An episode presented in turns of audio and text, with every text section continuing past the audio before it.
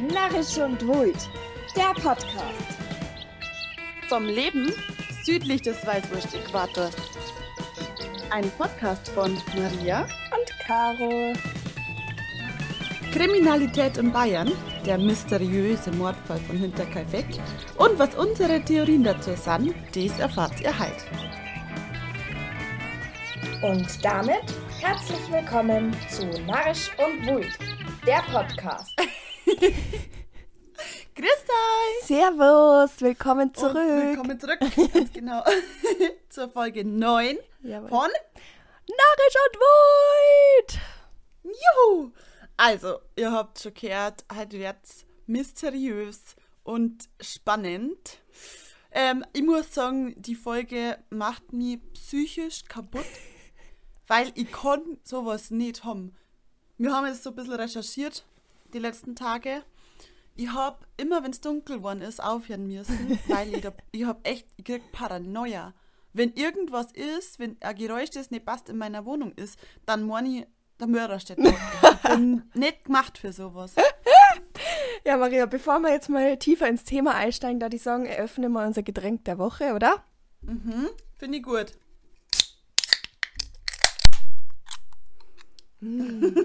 Wir hören uns halt irgendwie so ein bisschen Festival-Vibe haben, Ja, ja, ist wirklich so. weil ja dieses Jahr auch kann nicht stattfinden, mit hundertprozentiger Wahrscheinlichkeit. Deswegen haben wir halt ein Gösser Naturradler Dosenbier, oida. Mm, Prost, Maria. Prost. Ah, also ich lieb's einfach. Das Ich ist für mich so. Festival-Feeling und es ist so ein erfrischendes Getränk. auch. Voll, Ah, geil. mega. Richtig schön original aus der Alu-Dosen. Ich bin darauf hingewiesen worden, dass wir vergessen haben, in der letzten und ich glaube in der vorletzten Folge Vogel zu verteilen. Ja, du hast recht. Stimmt. Gösser Naturradler kriegt von mir eindeutig 5 von 5 Vogel. Also von mir kriegt ich viereinhalb geben. Ja, wenn du es begründest. Ja, ich gebe gern viereinhalb, weil fünf ist am Paulaner Spezi. Und wenn ich auswählen müsste zwischen Paulaner Spezi und Gösserradler, dann da die eher zum Paulaner Spezi greifen. Deswegen da die gern plus vier, wenn es plus 4,9 sind. Aber da fällt nur das Fünkchen zum Paulaner. Echt? Aber ich finde, man kann es nicht miteinander vergleichen. Ja, doch schon, finde ich. Aber das ist ein Radler. Ja, aber ein Radler ist auch ein erfrischendes Getränk. Ja, stimmt. Okay, na, ich gebe trotzdem 5 von 5, weil, also, ich dat immer ein Gösser bevorzugen. Echt? Na, nicht immer, weil, also ich liebe das Gösserradler, aber da kannst du jetzt nicht so ein paar halbe davon trinken, finde ich. Das ist auch so ein Genussradler und schmeckt gut, aber du kannst jetzt da nicht so an einem Festival einen Tag lang Gösser trinken, weil da, da, da kriegst du einen Zuckerschock. Ja, da hast recht, da hast recht. Ich gebe trotzdem 5, weil es einfach geil ist. Es ist einfach Okay. geil. Ist IO, ist IO. So, also wie ihr schon bei uns im Intro gehört habt, geht es heute um einen sehr mysteriösen Mordfall aus Bayern. Ähm, Und deswegen habe ich jetzt mal äh, die polizeiliche Kriminalstatistik in Bayern hier vorliegen. Ähm, und zwar, wie, die Kriminal äh, wie sie die Kriminalität in Bayern 2019, also letztes Jahr, entwickelt hat. Und die hat sie im Vorjahr um 5% verringert. Voll gut. Echt? Ähm, aber was, was zeugt überhaupt zu dieser Kriminalität an sich? Weil das sind nämlich verschiedene De äh, Deliktbereiche, wie zum Beispiel Straftaten gegen sexuelle Selbstbestimmung, Rauschgiftkriminalität, Wohnungseinbruch, ähm, Erschleichen von Leistungen, Kfz-Diebstahl, Sachbeschädigung, Ladendiebstahl und eben Gewaltenkriminalität. Wo, und unter Krimina äh, Gewaltenkriminalität folgt auch unser Fall halt. Gewaltenkriminalität allgemein umfasst nämlich Mord, Totschlag und Tötung auf Verlangen, Vergewaltigung und sexuelle Nötigung im besonders schweren Fall. Dann kommt dazu Raub, räuberische Erpressung und räuberischer Angriff auf Kraftfahrer, Körperverletzung mit Todesfolge und, und, und. Und im Bereich Gewaltenkriminalität ist letztes Jahr auch ein Rückgang von ganze minus 4% der Fälle festzustellen. Sprich, also Bayern ist im Vergleich zum letzten Jahr ein bisschen besser geworden, sage ich jetzt mal so. An was liegt das? Vielleicht mehr Polizei. Das kann sein. Ja. Oder es ist halt einfach nicht so viel aufgedeckt worden. Das kann da sein. Ja, das kann auch sein, stimmt. Also nur mal, um das jetzt grob äh, quasi unseren Fall einzugliedern. Es geht um einen Mord. Also gleich nochmal zu aller Anfang. Ähm, wer sich dadurch irgendwie getriggert fühlt oder äh, sowas nicht da backt, das wird sich vielleicht die Serie nicht hören. Gut, dann geh jetzt. ähm, ja, jetzt haben wir ja schon so generell was von Verbrechen in Bayern gehört. Und bei uns geht es ja aber um Mord. Und, und da habe ich jetzt noch was rausgefunden. Und zwar, in Bayern gibt es aktuell 189 fast perfekte Morde. Und ähm, fast perfekt, weil die einfach nicht ermittelt, also die sind ermittelt worden, aber es ist kein Täter oder es ist nicht aufgeklärt worden. Und das nennt man dann ja Cold Case. Und eben in den letzten 30 Jahren waren das 189 Mordfälle und Mordversuche, die nicht aufgeklärt werden haben können. Und davon sind sieben in der Oberpfalz. Oh, krass. Und jetzt hat habe ich ein Rat einmal für die. Da kommen wir jetzt nämlich zu unserer geliebten Kategorie. Obacht, jetzt rotzt einmal. Also, pass auf. Ähm, die, was glaubst du, was ist die Anzahl der erfassten Fälle von Mord in Bayern 2018? Wie, also wie viele Morde passiert sind oder wie viele Morde registriert sind? Wie viel erfasst worden sind? Aha. Weil das andere können sie nicht sagen. Ja, ja. Ähm, in 2018 in Bayern. Puh, ich darf jetzt mal grob schätzen. Boah, ist ganz schwierig. 200? Gut, 276. Echt? Ja, Oh, richtig krass. gut. Ähm, 2012 waren es 103 Oh, heftig. und 2018 waren es 276. Ähm, weiß ich jetzt nicht, ob's, ob mehr da gemordet worden ist in Bayern oder ob einfach die Aufklärungsrate höher ist. Weil es geht ja nur um die erfassten Fälle. Vielleicht sind einfach die Ermittlungen besser oder mehr Polizei oder sowas. Ja, ja. Genau. Krass. Ja. Du, pass auf, ähm, wir reden jetzt die ganze Zeit über Mord, aber Mord ist ja nicht Mord. Ja. Es gibt ja verschiedene ähm, Mordmerkmale und die kann man quasi in drei Tatgruppen zusammenfassen. Also die erste Fallgruppe, die nennt sich quasi Mord aus niedrigen Beweggründen. Also da geht es quasi ein Handeln aus Mordlust, also dass man selber Interesse dabei hat, zur Befriedigung des Geschlechtstriebs, also Sexualtötungen zum Beispiel, und aus Habgier, also zum Beispiel Raubmord oder zum Beispiel, wenn du eine Lebensversicherung haben willst oder sowas. Ähm, oder sonst aus niedrigen Beweggründen, also keine Ahnung, Neid, Rache, das alles. Und damit ist es dann quasi ein besonders niedriges Tatmotiv. Also das ist die erste Fallgruppe, niedrige Beweggründe. Dann zweitens, ähm, verwerfliche Begehungsweise. Das ist der Fall, wenn man heimtückisch, grausam oder mit gemeingefährlichen Mitteln gemordet hat. Genau, also das wäre dann das Verwerfliche.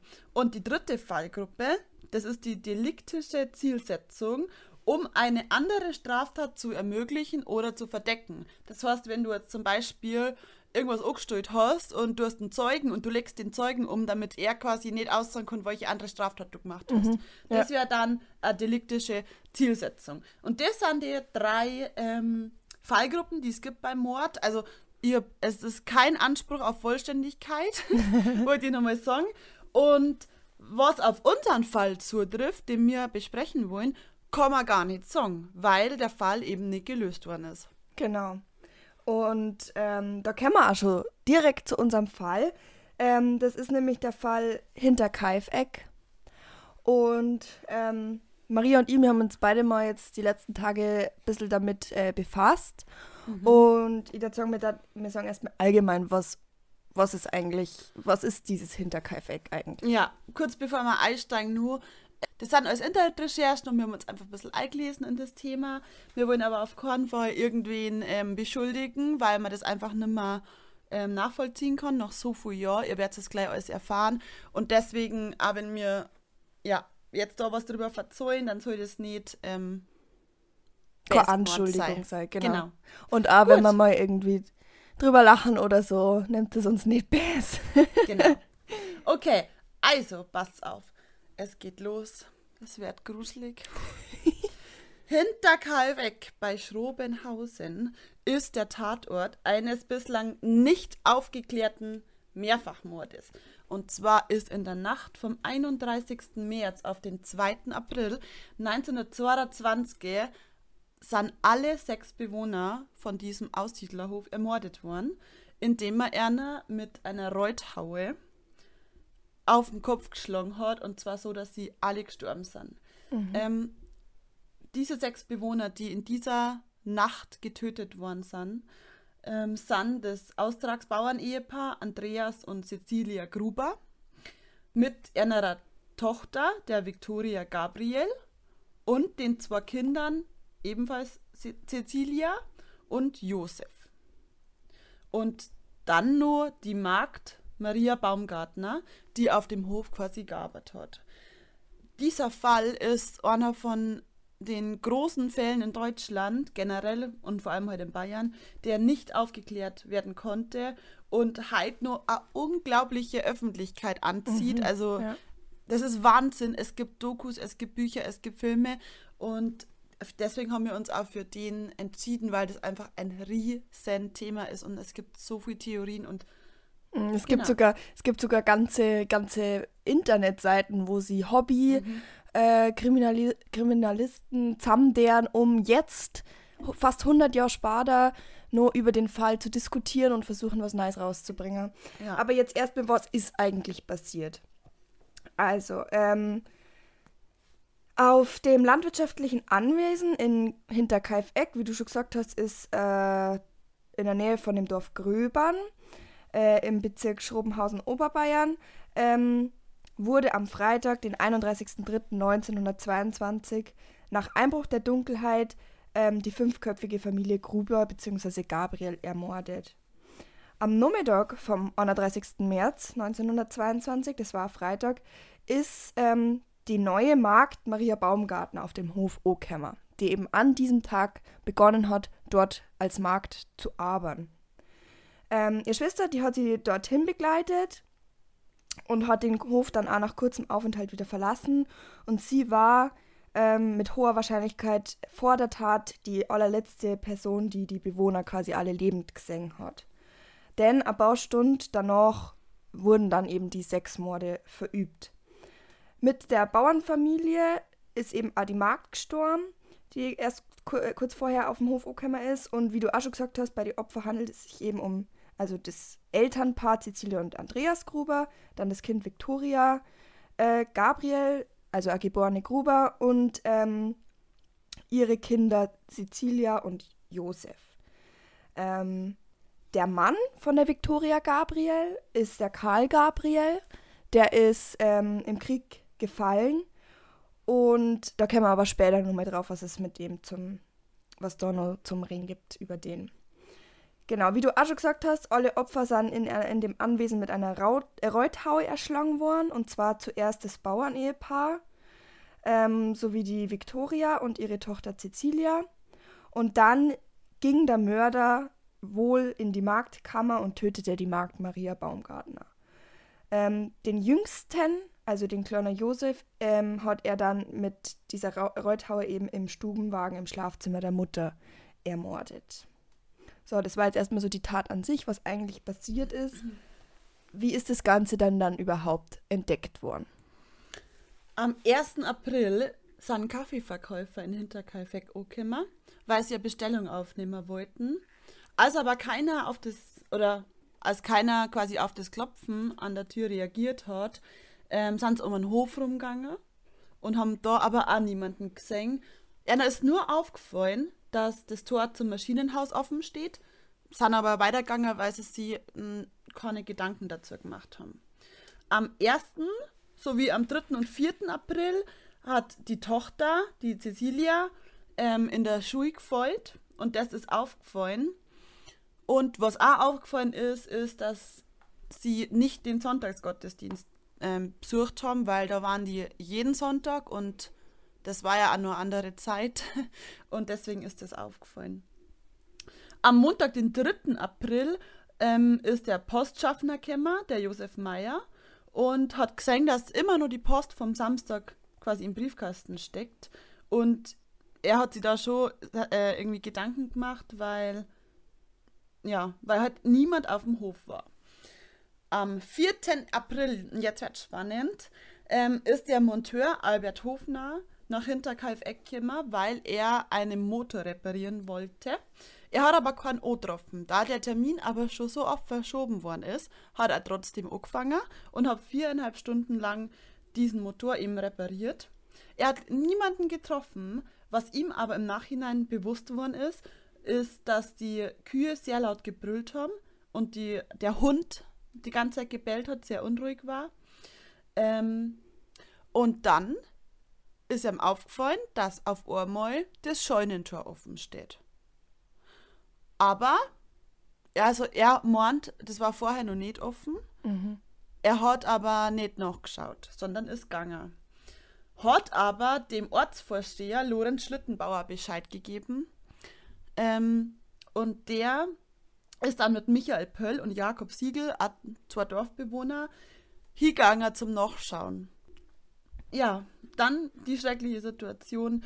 Ähm, der Schlittenbauer, Pöll und Siegel sind eben in ähm, das Gebäude neigegangen und während Schlittenbauer Vorganger ist, ist der nächste weitergegangen und über was drüber gestolpert. Und was mhm. war das? Ein Fuß. Und zwar ein Fuß oder ein Körper, der verdeckt war von einer Türe. Entschuldigung. Also auf der Leiche ist er dir drum gelegen. ja, so ist das Ganze nämlich raus, äh, ra rausgekommen. Ähm, und was ich richtig gruselig finde, da stürzt mir jedes Haar auf. Ähm, weil zwischen dem Tatzeitpunkt und der Entdeckung von der Tat muss der oder die Täter, man weiß ja nicht, eine ja. oder Mehrzahl, nur im Haus aufgehalten haben, weil der hat die Kier versorgt. Mhm. Außerdem hat er den Brotvorrat aufgegessen ja, das, ja, und das Fleisch aus der Vorratskammer frisch angeschnitten. Nachdem er sechs Leute umgelegt hat. Die alle in dem Haus gelegen sind. Was im Rückschluss auch bedeutet, dass der Mörder, während der Monteur gabert hat, auf dem Hof Brot gegessen hat. ja. Stell dir das. Äh, nein, ich muss mir gar nicht vorstellen. Boah, nee. So, wie, wie waren die Ergebnisse der Ermittlungen? Ähm, da habe ich auch ein bisschen was dazu, einiges dazu gefunden. Ähm, und zwar die ersten Polizisten am Tatort, das waren Beamte der ähm, Gendarmeriestation Hohenwart, ähm, die quasi dann erst am 4. April äh, gegen, gegen Amtseil getroffen sind. Und deren Hauptaufgabe war es erstmal die ganzen Schaulustigen, die sie da recht schnell befunden haben, dann am, äh, in Hinterkaifeck, ähm, am Betreten der Mordstätte zu hindern, weil natürlich da noch nichts gesichert worden ist und ein Haufen Schaulustige da eben waren. Ähm, und unter der Leitung von Kriminaloberinspektor Georg Reingruber machten sich dann sechs Beamte aus München ähm, sofort auf den Weg und äh, sind dann eben mitten in der Nacht ähm, da am Tatort Okermer. Ähm, in der Früh begaben sie sich dann zum Tatort und besichtigten zusammen mit der Gerichtskommission aus Schrobenhausen quasi systematisch dann äh, das Gebäude und den Tatort. Und ähm, auf dem Dachboden, der durchgängig über dem Wohnhaus, über dem Stall und der Scheune verlief, entdeckten dann die Polizisten, dass der Boden äh, mit Heu bedeckt war. Anscheinend, so vermuteten die, ähm, um Schritte zu dämpfen. Außerdem ist ihnen aufgefallen, dass einige Dachziegel so verschoben war, dass man quasi von oben das gesamte Hofgelände überblicken hat können. Ähm, und in, in, einem Heuhaufen äh, stellten die zwei Mulden fest, die darauf schließen lassen, dass sich hier eben eine Person oder mehrere Personen befunden haben. Mhm. Ähm, die ersten Vernehmungen fanden dann auch statt im, in der Küche von, von dem Bauernhaus. Und das erste Motiv der Polizisten war zunächst Raubmord. Ähm, das später allerdings zunehmend angezweifelt worden ist, ähm, weil man nicht genau ermitteln hat können, ob oder wie viel Geld entwendet worden ist, weil ähm, von dem Tatort oder an dem Tatort äh, viel Geld zurückgelassen wurde. Und man geht da davon aus, dass der Täter oder die Täter genug Zeit gehabt hätten, das Haus zu durchsuchen und dann eben, wenn es ein Raubmord gewesen wäre, das Gold auch mitzunehmen. Ähm, bei der Obduktion durch den Neuberger Landgerichtsarzt ähm, Dr. Johann Baptist Aumüller ähm, der, der ist übrigens auf so einem provisorischen Seziertisch mitten im Hof von dem Bauernhof gemacht hat. Ähm, den, also der hat die Leichen seziert und zwar wurden denen die Köpfe abgetrennt. Mhm. Das hat man früher scheinbar so gemacht. Ähm, und daraufhin wurde eben festgestellt, dass sich Cecilia Gabriel, also die Tochter, die jüngst, also die junge Tochter, die, die Tochter von der Victoria, ähm, ungefähr einen zweistündigen Todeskampf ähm, hatte, weil sie sich säuberbüschelweise Kopfhaare ausgerissen hat. Man geht quasi davon aus, dass sie sehr qualvoll oh gestorben ist. Ähm, die Beamten der Mordkommission ermittelten dann in ganz verschiedene Richtungen ähm, und sind auch die sehr unwahrscheinliche Spuren nachgegangen. Ähm, haben dann natürlich zuerst mal vorbestrafte Hamster und Haus, äh, Hausiere, die irgendwie aus der Gegend von Hinterkaifeck kämen oder sich da halt rumgetrieben haben, ähm, untersucht. Und schon vier Tage nach Bekanntwerden der Tat, also am 8. April, wurden 100.000 Mark Belohnung äh, für Hinweise zum Täter ausgesetzt. Ähm, viele, viele Personen aus der Richtung wurden dann daraufhin auch verdächtigt. Da kämen wir dann auch gleich nochmal drauf. Mhm. Ähm, aber natürlich sind auch früh nicht stichhaltige Hinweise eingegangen. Ähm, und letztendlich konnte, konnten die Morde niemandem nachgewiesen werden. Ähm, mit den Schädeln der Opfer wurden zudem auch äh, spiritistische Sitzungen mit Medien durchgeführt. Ich glaube, die waren bei einer Hellseherin mit den Köpfe, mhm. die quasi irgendwie Hellsehen, Hellsengen wollt, wer die Mörder waren. Aber die, ähm, das hat ebenfalls keine Ergebnisse gebracht. Surprise! Dann ähm, im Februar 1923 ähm, begann Karl Gabriel, also der Vater von Victorias verstorbenen Mann, ähm, mit einigen Helfern den Mordhof eben abzureißen. Mhm. Und beim Abriss wurde dann das blutverschmierte Tatwerkzeug gefunden. Eben diese Und das ist Reuthaue. Richtig gruselig. Genau. Ähm, die Reuthaue ist aus dem Besitz von Andreas Gruber, also von dem ähm, alten Vater, sag ich jetzt mal. Ähm, und die wurde auf dem Dachboden unter den Dielenbrettern, also im sogenannten Fehlboden quasi, in der Nähe des äh, Kamins versteckt worden. Und es wurde zweifelsfrei nachgewiesen, dass eine überstehende Schraube, die offenbar beim, bei einer unfachmännischen Reparatur angebracht worden war, ähm, Verletzungsspuren bei den Opfern hinterlassen hatte. Ja, ihr müsst euch das so vorstellen. Das ist quasi Erdgeschoss und erster Stock und quasi der Boden ähm, ist aufgemacht worden, die Tatwaffe neigelegt worden und es ist wieder zugemacht worden. Aber genau. nicht halt so ein bisschen zusammengeschraubt, sondern richtig so, dass man es nicht sieht. Ja. Das heißt, was ja auch wieder darauf schließen lässt, dass der Täter oder die Täterinnen, die Täter, was auch immer, nur Zeit gehabt haben, mhm. um überhaupt mal drauf zu kommen, das in diesem Fehlboden äh, zu verstecken. Ähm, genau. Aber leider haben auf der Mordwaffe keine Fingerabdrücke mehr festgestellt werden können. Ja, du Wohl, musst ja überlegen, die Technik von damals. Also ja, klar. Ja. Aber was sie festgestellt äh, haben, waren Anhaftungen von menschlichen Haaren. Das hat man nur, äh, genau, das hat man nur nachweisen können. Ja. Das ist belastend. Ja, es ist echt eine krasse Geschichte. So, pass auf, es wird aber nur belastender. Mhm. Für mich, für mich nämlich, für meine Psyche.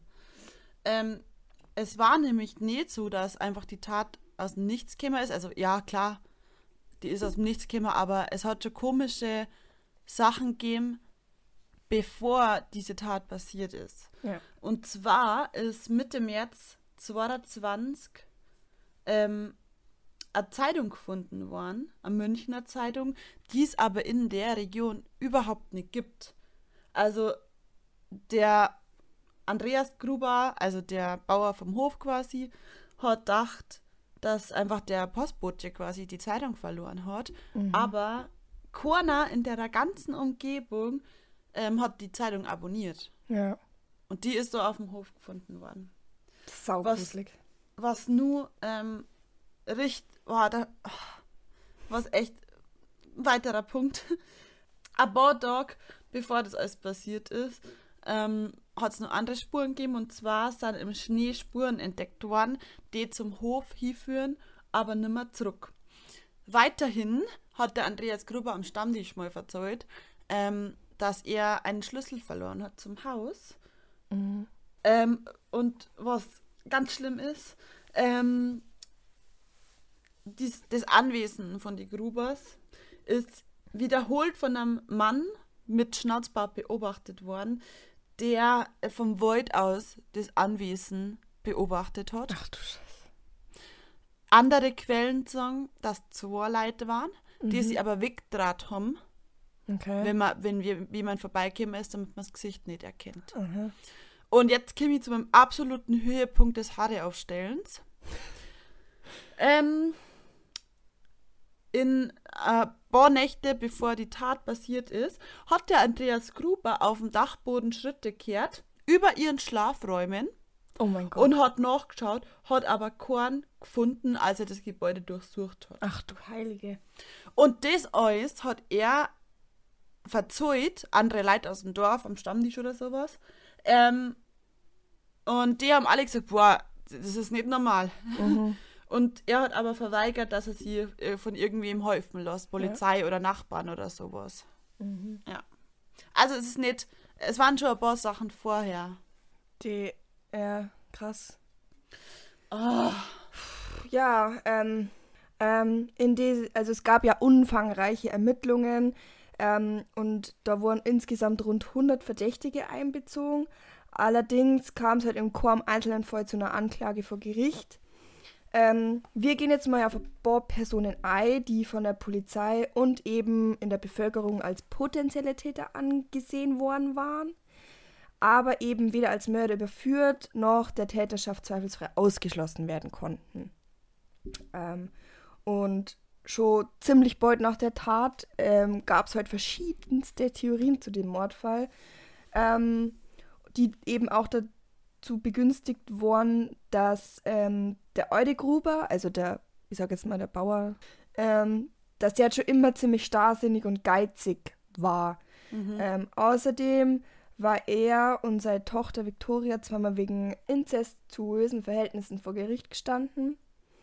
Ähm, scheinbar, oder das ist sogar sicher, glaube ich, dass eben der alte Bauer seine Tochter seit ihrem 16. Geburtstag missbraucht hat. Mhm.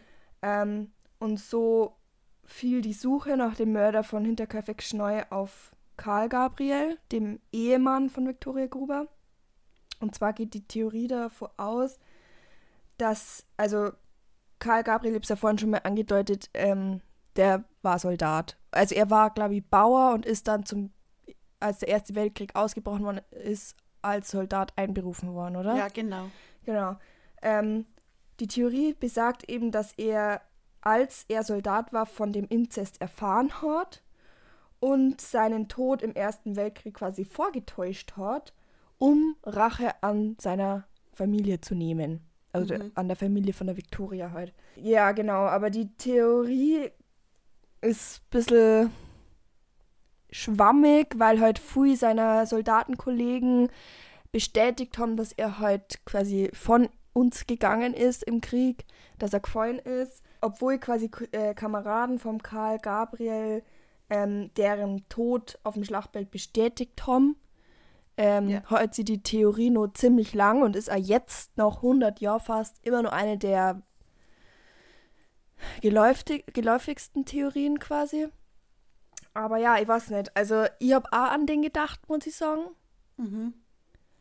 Ja, ja, weil das da erklären, dass die Zeitung da ist, Mhm. Dass, ähm, weil, wenn er so lange nicht da war, dass er erstmal das alles beobachtet, weißt du, wie meine? Aber andererseits denke ich mir so, ja klar, der war als Soldat in Russland, dann kommt er nach Bayern, legt die alle um, bleibt da nur ein paar Tage und geht wieder, oder wie? Ja. Zudem, ja, also laut Volksbund Deutsche Kriegsgräberfürsorge ruht eben Karl Gabriel an einer Kriegsgräberstätte. Äh, also, Ja. ich weiß nicht, Komma, also das ist jetzt banal gesagt, aber Komma von einem Soldaten. Sowas, so eine grausame Tat. Das kannst du nicht sagen, weil du kannst, das, weißt, du weißt nicht, Ja, was in einem ja, Menschen klar, steckt. Also klar. du, du kannst nicht sagen, der Mensch kann da Massenmörder sein und der nicht. Das ist, glaube ich, kann man gar nicht verallgemeinern. Mhm. Was vielleicht nur wichtig wäre dazu zu sagen, der jüngste Sohn von der Victoria, der Josef? Josef, genau, der ist Kind einer unehelichen Ehe. Und es wurde gemunkelt, dass ähm, der Vater, also Victorias Vater der Papa ist. Also, Also, dass genau, Inzest das- ist. Boah, das ist ja voll paradox. Quasi eigen, eigentlich ja sein Opa sein der Papa, Papa. ist. Ja. Ja, also irgendwie, das ist ein bisschen schwammig, aber es, ist, es gibt schon ein paar Sachen, ah, die sein kann, Mhm. ist schwierig. Ja. Wir haben jetzt einen Spätzle von uns gefragt, der sie, warum auch immer, mit dem Thema ziemlich gut ausgehend hat. Hat drüber gelesen, Doku kennt das alles. War da sogar schon mal, weil er da Mhm. in der Nähe wohnt und das, er hat uns gesagt, ah, als Mutprobe mal gemacht hat in Ja. seiner Jugend und sowas. Und da geht es um den Lorenz Schlittenbauer. Das ist der Ortsvorsteher von dem Dorf. Mhm. Und der gilt als einer der Hauptverdächtigen früher sowie auch teilweise heute. Ähm, ihm wird nachgesagt, dass er ähm, 1918, also ein paar Jahre vor, die grausam, vor dem grausamen Mord, ein Verhältnis mit der Victoria gehabt hat. Er wollte sie heiraten, aber ähm, Victorias Vater, also Victorias Papa, war eben dagegen. dagegen. Und angeblich soll der junge Josef, das kleinste Kind von der Victoria, auch von ihm sei, vom Lorenz Schlittenbauer. Andererseits, wie ja vorhin auch schon gesagt hat, ähm, hat Victoria also mit ihrem Vater so ein komisches Verhältnis gehabt, sodass eben der Gruber genauso gut der Vater von Josef sein könnte, wie wir vorhin schon gesagt haben. So heißt, man weiß nicht, von wem der Sohn eigentlich ist.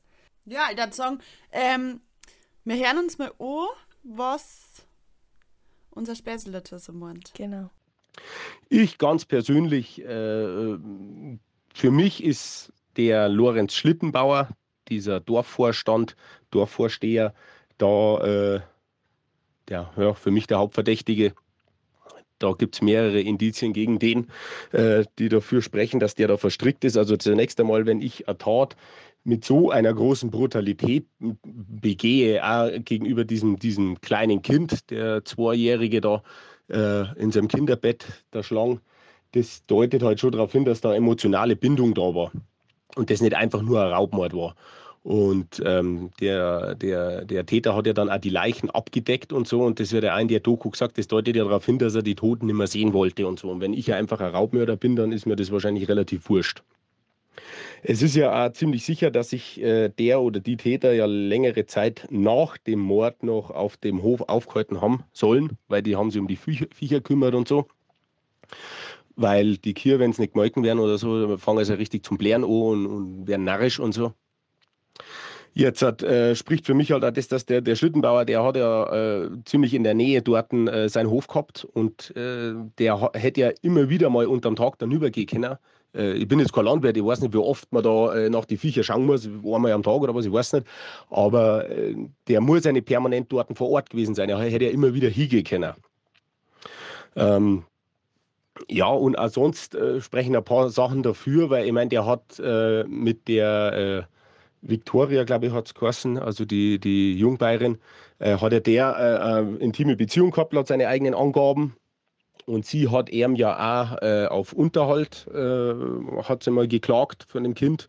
Er hat dann auch, er war mal eingetragen als Vater von dem kleinen Josef und ähm, dann hat es ja auch später Gerichtsverfahren gegeben, weil er die angezeigt hat wegen Blutschande, also Inzucht, Inzest. Und ähm, es gab immer wieder gerichtlichen Ärger zwischen die Leute und auch direkt Ärger. Und was halt äh, seltsam ist, er soll laut Aussagen von den anderen zwei, ähm, die dann nach dem Rechten schauen wollten, zu dritt mit ihm zusammen, äh, soll er ziemlich zielstrebig äh, in die eine Scheune da gegangen sein, wo die ersten Leichen gelegen sind.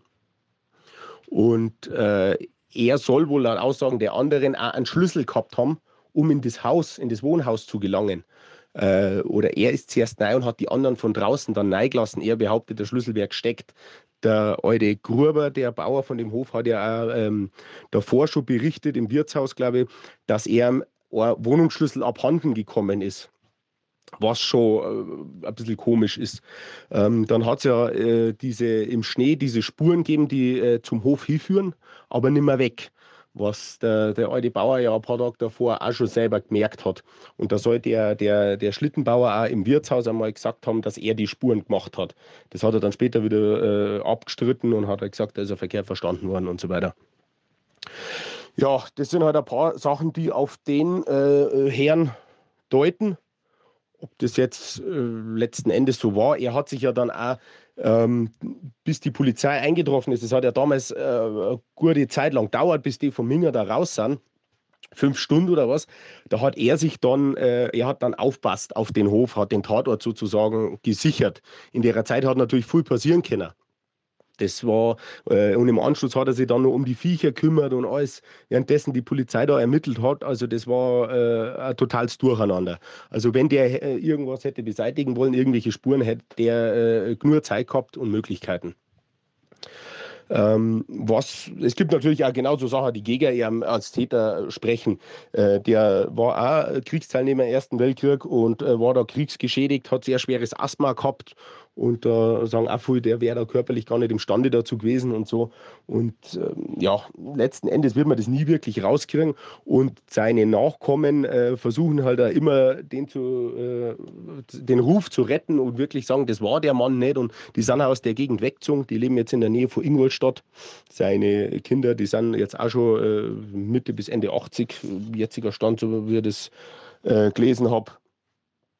Ja, ist äh, sehr schwer, jetzt da noch äh, was zum sagen, ohne dass man irgendwelche unschuldigen Leute da mit bringt. Ähm, ja, der Georg Reingruber, der ermittelnde Kommissar, der hat auch zu der Zeit nur andere Sachen um die Ohren gehabt und der Fall war eher mehr oder weniger ein bisschen lästig. Das war die Zeit, wo, wo politisch relativ viel los war, die Umbrüche nach dem Ersten Weltkrieg. Da äh, hat es auch sehr viele Feme-Morde gegeben, also politisch motivierte Morde, wo er involviert war. Da habe ich auch mal ein Buch gelesen, was über einen Fall geht, der zeitgleich da äh, mit Hinterkaifeck passiert ist. Also der wollte die Sache relativ schnell äh, äh, geklärt haben, Raubmord fertig und ja. Ja, das, da sagt er schon einiges, was ich nämlich auch gelesen habe. So, was ich noch krass gefunden habe, ich habe gelesen, dass sich dieser Lorenz Schlittenbauer eben beim Auffinden der Leichen sowie danach sehr, sehr komisch aufgeführt hat. Er soll wohl auf dem Weg nach Hinterkaifeck zu den zwei Leuten, die mit ihm, oder waren es zwei oder drei, zwei Leute, glaube ich, die mit, mit ihm also, genau. zum Hof gegangen sind, hat er scheinbar gesagt, da rührt sich gar nichts mehr. Entweder die haben sich alle aufgehängt oder sind erschlagen worden. Und also im Nachhinein betrachtet, du weißt natürlich, also ich, ich weiß jetzt nicht, ob das stimmt oder ob das bloß so Nachrede ist, wäre das halt schon ein krasser Zufall. Ja, aber du weißt, also ich kann mir jetzt vorstellen, so, dass das so ein blätzter Herrin gewesen ja, ist. So klar. von wegen so, ja, mei, es gibt jetzt zwei Möglichkeiten. Entweder, ja. weil die haben sie ja auch nicht besonders gern mengen, glaube ich, mhm. oder sie sind alle erschlagen worden, so von wegen, was so ein blöder Ausspruch, so, mei, du ja. kannst erschlagen. Ja, ja. So ja. was vulgäres bläst, das man eigentlich nicht aus einem bestimmten Grund sagt, einfach so im borischen, äh, mhm. ich sag mal, ja, Sprachgebrauch, der ja eher ein bisschen schärfer ist. Ja, ja, du hast recht. Ja, Mei, es gibt, man, man wird es nie rausfinden, wie wir mhm. schon gehört haben gerade. Es gibt natürlich noch weitere Theorien von irgendwelchen Gebrüder XY. Da gibt es tausend Theorien. Ja. Ähm, irgendwelche bereits bekannten Straftäter, die schon mal eine Straftat begangen mhm. haben, aber irgendwie spricht halt nicht unbedingt für einen Raubmord aufgrund dessen, dass einfach die Wertgegenstände ähm, nicht mitgenommen worden sind ja. Ich weiß jetzt auch nicht so genau. Ja, und wie er auch schon gesagt hat, ähm, die Leichen sind ja quasi abgedeckt worden mit der ja. Tür, mit, mit einem ähm, Durch oder was das andere noch war. Ähm, das macht kein Raubmörder im Normalfall. Also jetzt können wir alle nicht bloß überlegen, was sind mögliche Gründe. Ja. Also, mein ein Grund, der oft genannt wird, finanzielle Situation. Mhm. Also die Familie war angeblich schon ziemlich wohlhabend, ähm, das Vermögen wird so auf 100.000 Mark geschätzt, was für die damalige Zeit extrem viel Gold ist. Ähm, das ist in Pfandbriefe, in Kriegsanleihen, in Schmuck, Gold, Silber, alles Mögliche angelegt, aber auch über Land, also äh, 17 Hektar Land, glaube ich, und halt auch Viech und so. Ja. Und halt Steu. Und was ich ganz interessant gefunden habe, wo der Mord passiert ist, war nämlich der neue Bau vom Steu geplant. Hm.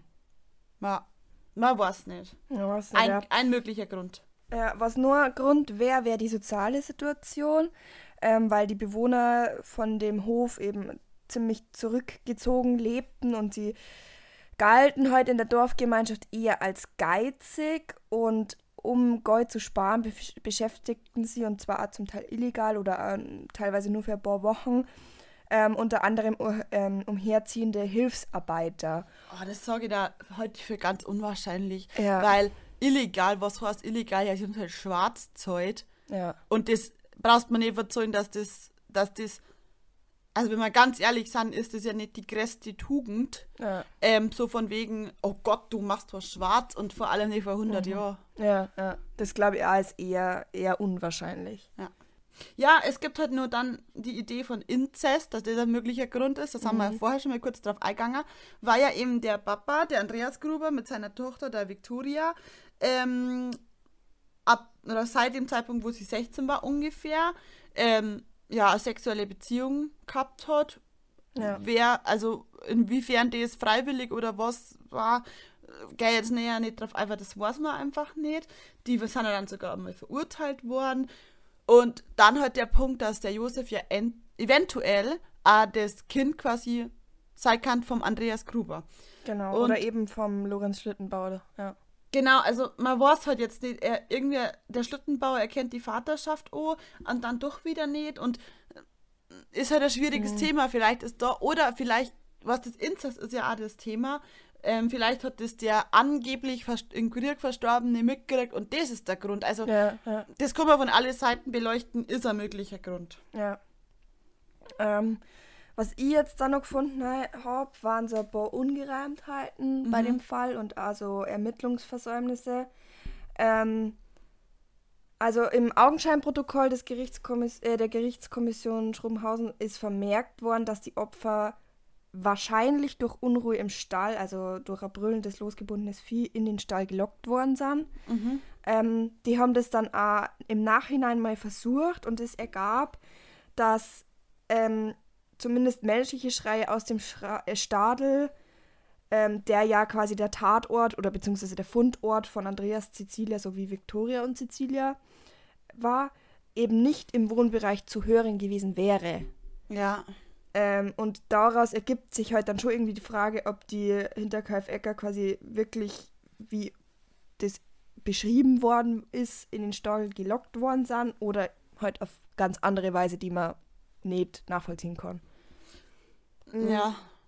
Also das ist halt ein Punkt, was ein bisschen nicht ganz koscher ist, sag ich jetzt mal, ähm, weil man halt einfach den exakten Tathergang nicht zweifelsfrei nachvollziehen kann und der auch nicht geklärt werden hat können. Zudem auch einfach mal nur fünf Bilder vom Tatort gemacht worden sind.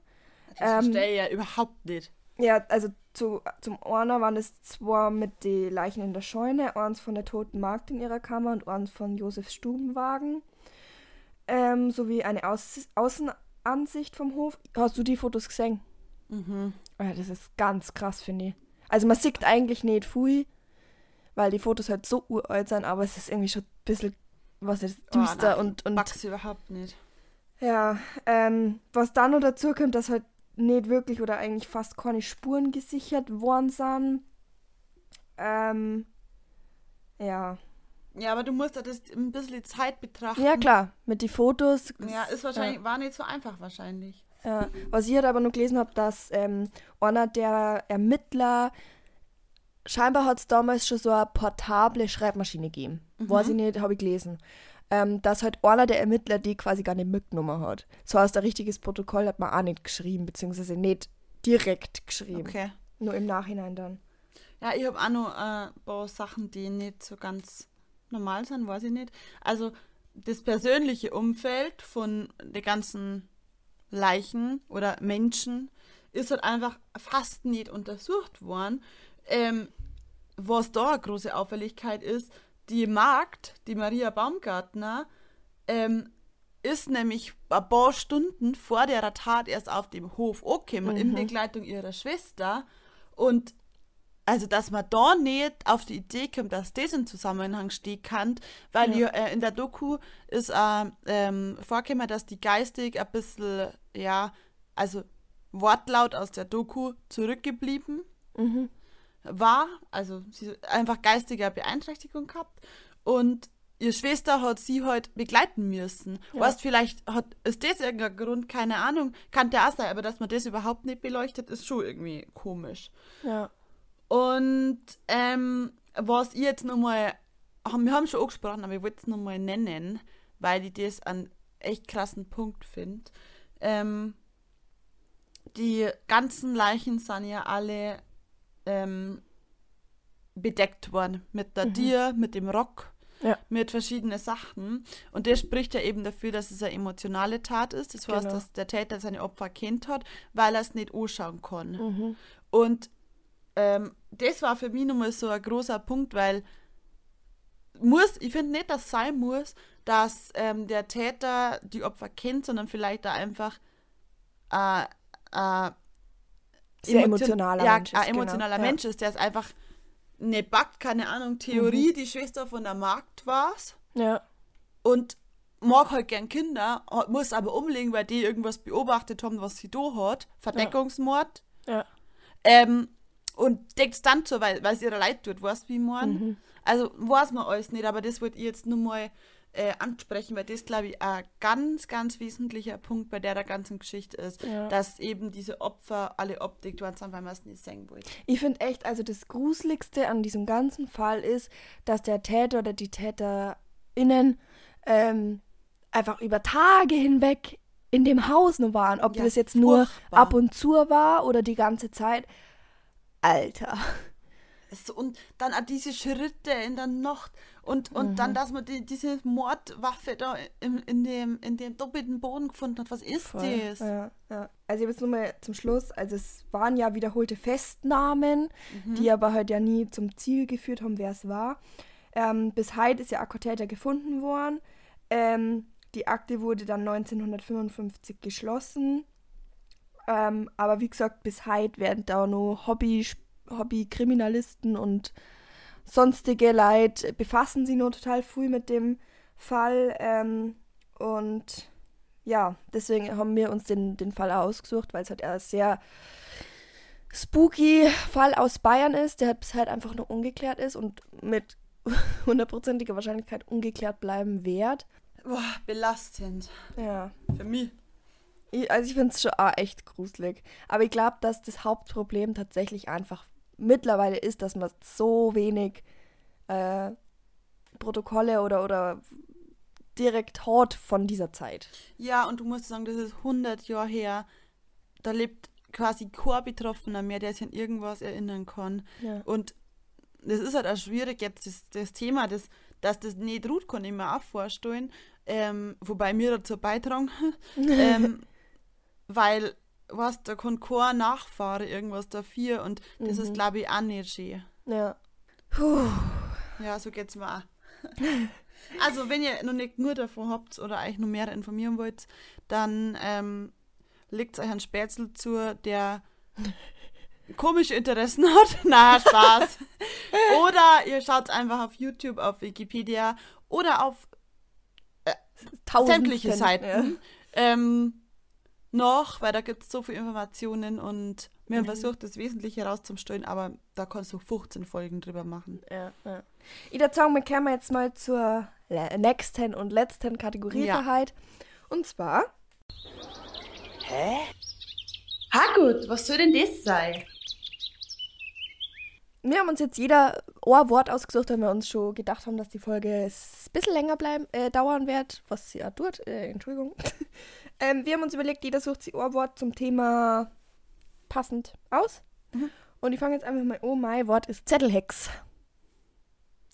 Ein Polizeibeamter, der für die äh, Berichte zuständig ist. ja, Hilfspolizistin. Oder Polizistin? Hilfspolizist. Hilfspolizist. ja, das war, das war einfach. Aber ich find's voll süß. Ein Zettelhex. Ich hab auch was. Und zwar ein Blätschern. Ein Blätschern. Plätschern. Ja. Okay, also im ersten Moment denke ich an Personen, die an einem Unfallort oder an einem Tatort nicht vorbeifahren können, ohne zu gaffen. Ja, weil, weil sie es ähnlich wie Blätschauen. Ja. Na, aber es ist nicht Blätschauen, sondern Blätschern.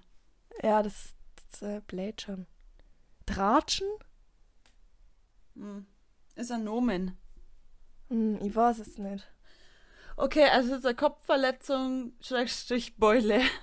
A Blätsch, ja klar, Blätschern. A Blätschen. Ein Blätschen ist doch ein Mund. Stimmt. Nein, das ist ein Bleppen. also ein Blätschern, ja, ist eine Beule-Kopfverletzung. Also quasi eine Ah, Beule ja. am Schädel. Und Ah, Blätschern. ganz genau. Hab man gedacht, Ja, top. so zum Gewaltverbrechen. Passt gut. Ähm, und damit, da ich sagen, ich brauche eine Delfintherapie nach dieser Folge, weil ich nicht gemacht bin für sowas. Ich schlage ganz fest vor, dass wir uns vom True Crime Bereich weiterhin distanzieren, weil ich das sonst nicht schaffe. Ist okay. Äh, nächste Woche, Folge 10. Ja, stimmt. Nächste Folge äh, gibt es eine Special-Folge, gell? Ja, 1. Weil- Mai und so. ja, geil. ja. Na gut, dann, wir freuen uns aufs nächste Mal. Steht Ja, bleibt da gespannt, wart. das wird nämlich ganz witzig. Genau. Und dann sagen wir, für euch. Servus. Führt euch und bis bald. Und bis dahin bleibt's narrisch und ruhig. Ein Podcast von Maria Und Caro.